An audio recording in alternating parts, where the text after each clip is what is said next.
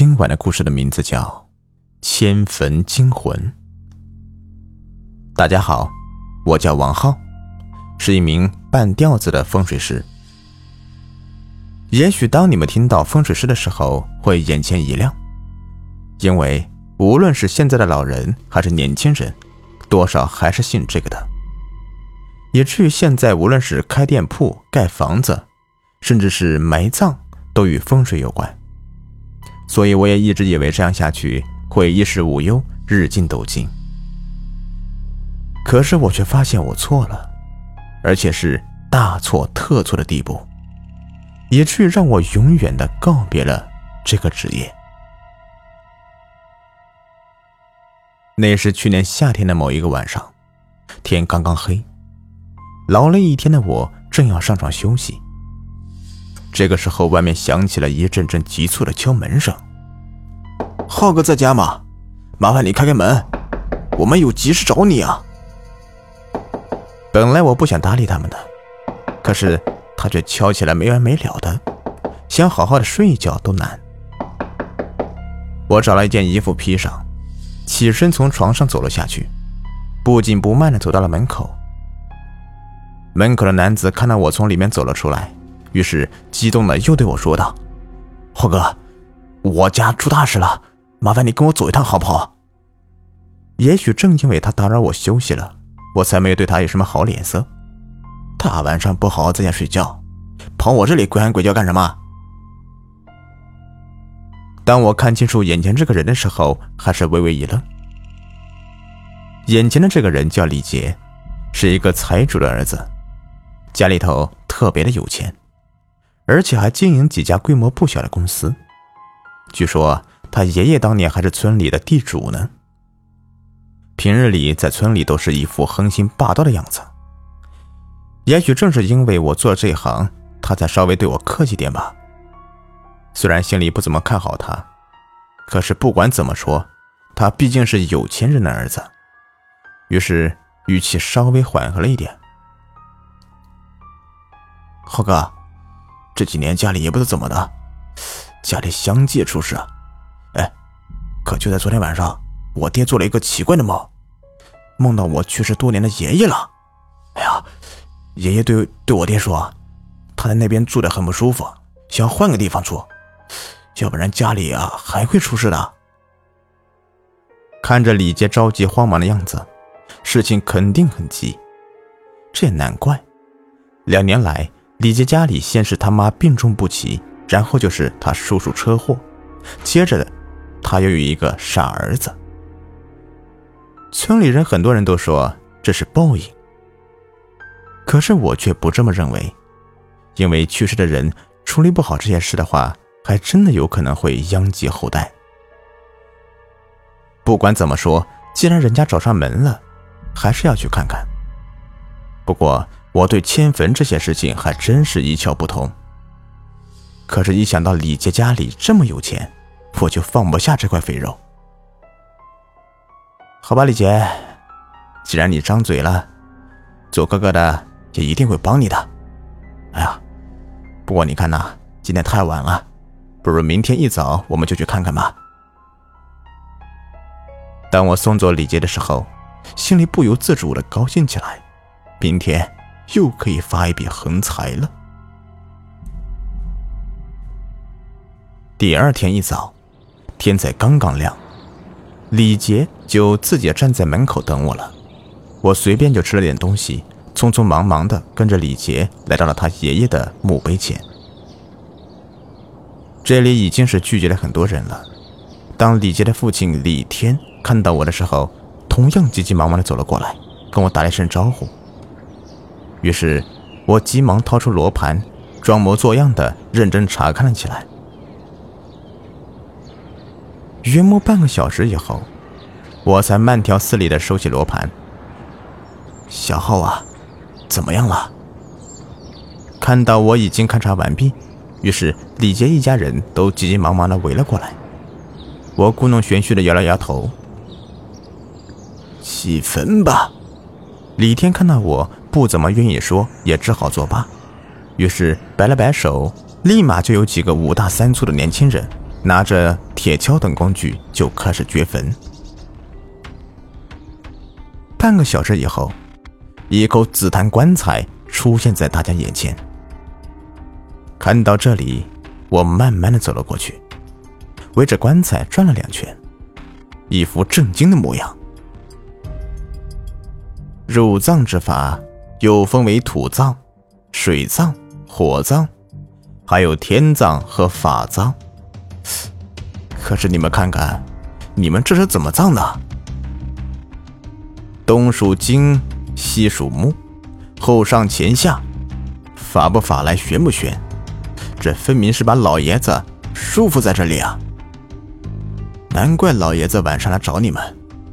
如果这样下去的话，估计你们家里人都会坏了。说完这句话，我一副生气的样子看着他们，然后无奈的摇了摇头。李天看到这里，顿时脸色惨白一片。也是当时候老爷子去世的时候，光顾着继承他的财产了，于是吩咐下人简简单单的就把他挖个坑给入葬了。可是谁能想到，他们把坑变成了这样？小浩啊，请你救救我们家吧，我们家一辈子也忘不了你。说着。李天趁着别人不注意，就把一沓钱塞到了我的口袋里。看到这里，我心里是一阵的高兴呢。没想到，李天平时天不怕地不怕的，难道还怕这个？看来他们是真的好忽悠啊！李叔尽管放心，这事就交给我吧。其实我早已经选好了地方，你们看。看着我满嘴的胡侃，我都有点佩服自己了。于是我就随手一指，就在我们不远处的地方，正好有一个小水渠，后面就是一个小山坡。小豪啊，那个地方是不是有点太荒了？能不能换个地方呢？随着我指的地方看去，李天不由自主的皱了皱眉头。因为那个地方正是村里人没事都爱倒垃圾的地方，于是，在那里推一个小山坡。而今天我居然让他把他爹埋在这里，他当然是不愿意了。怎么了？李叔怀疑我吗？其实我也是很认真考虑过的。你们看啊，它前面有水，后面有坡，这就相当于青山绿水的风水宝地啊。山水为何物啊？那可是在风水里面是地利人和，再加上南为阳，北为阴，形成了阴阳调和，此乃为天时。你看呐，天时地利人和都有了，你们李家以后不愁不发家呀！小侄就先恭喜你了。几句胡侃以后。李天眉开眼笑，果然，很快李天就让人在我说的那里开始工作。随着时间慢慢的流逝，一天很快就过去了，毫无悬念，李老太爷的墓地也很顺利的建好了。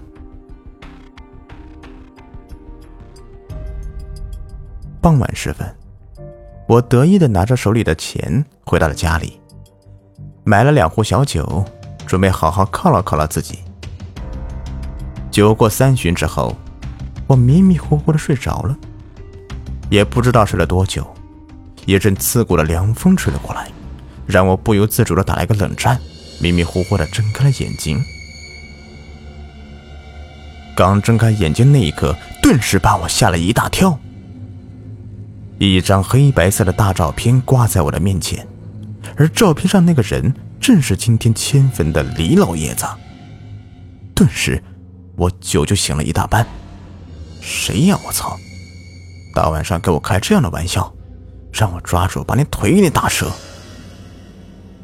回过神的我，伸手抹去额头上吓出的一身冷汗，张嘴就骂。可是左右看了看，并没什么人，于是站起来，刚要去洗把脸的时候。腿怎么也迈不开了，就像里面是灌了铅一样。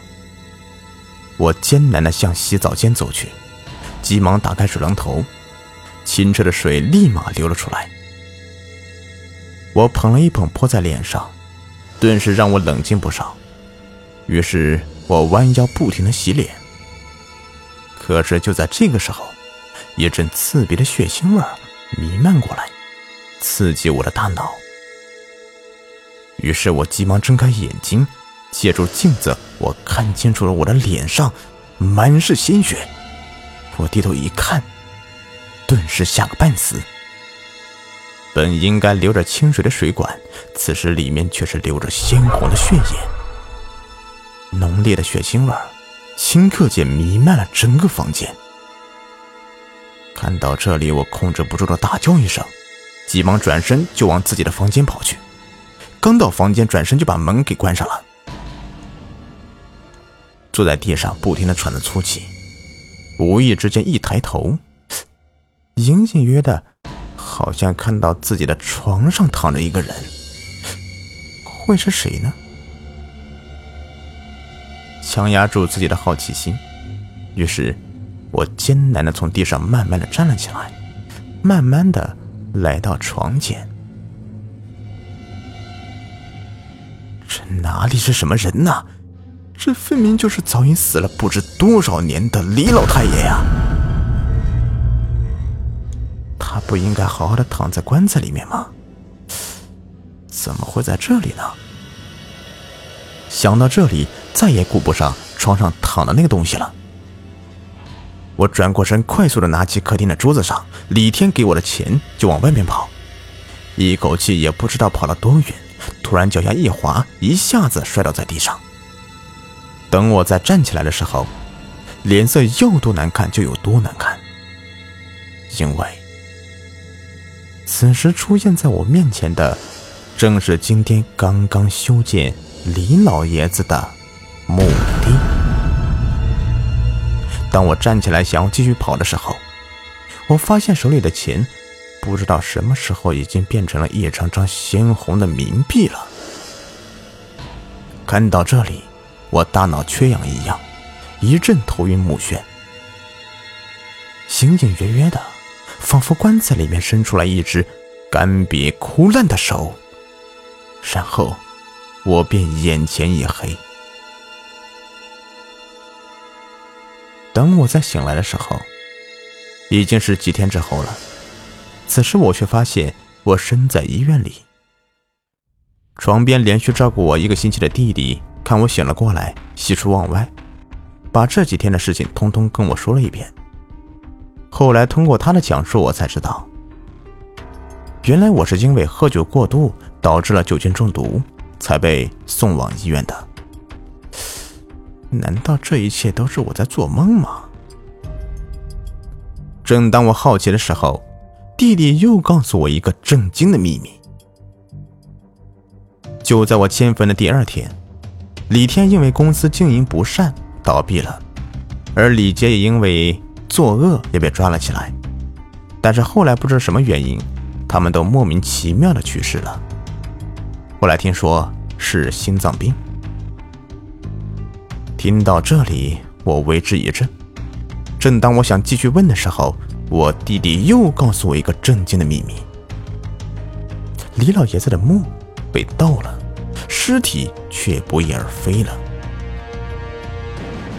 我彻底的愣在了病床上，思绪隐隐约约的回到那天晚上。我记得清清楚楚，当我昏迷的时候，隐隐约约的看到一个几乎是干尸的人从墓地爬了出来。虽然没有看清楚。但是我可以确定，那个人就是李老爷子。这个时候，我的腰间像是被什么东西狠狠的扎了一下。我伸手摸了过去，一张张鲜活的冥币清晰的出现在我的眼前。这些钱都是曾经李天给我的，而就在这些冥币之中，其中一张写了几个鲜红色的大字：“如有下次。”鬼债血偿。好了。这故事就说完了。如果您喜欢的话，别忘了订阅、收藏和关注我。感谢你们的收听。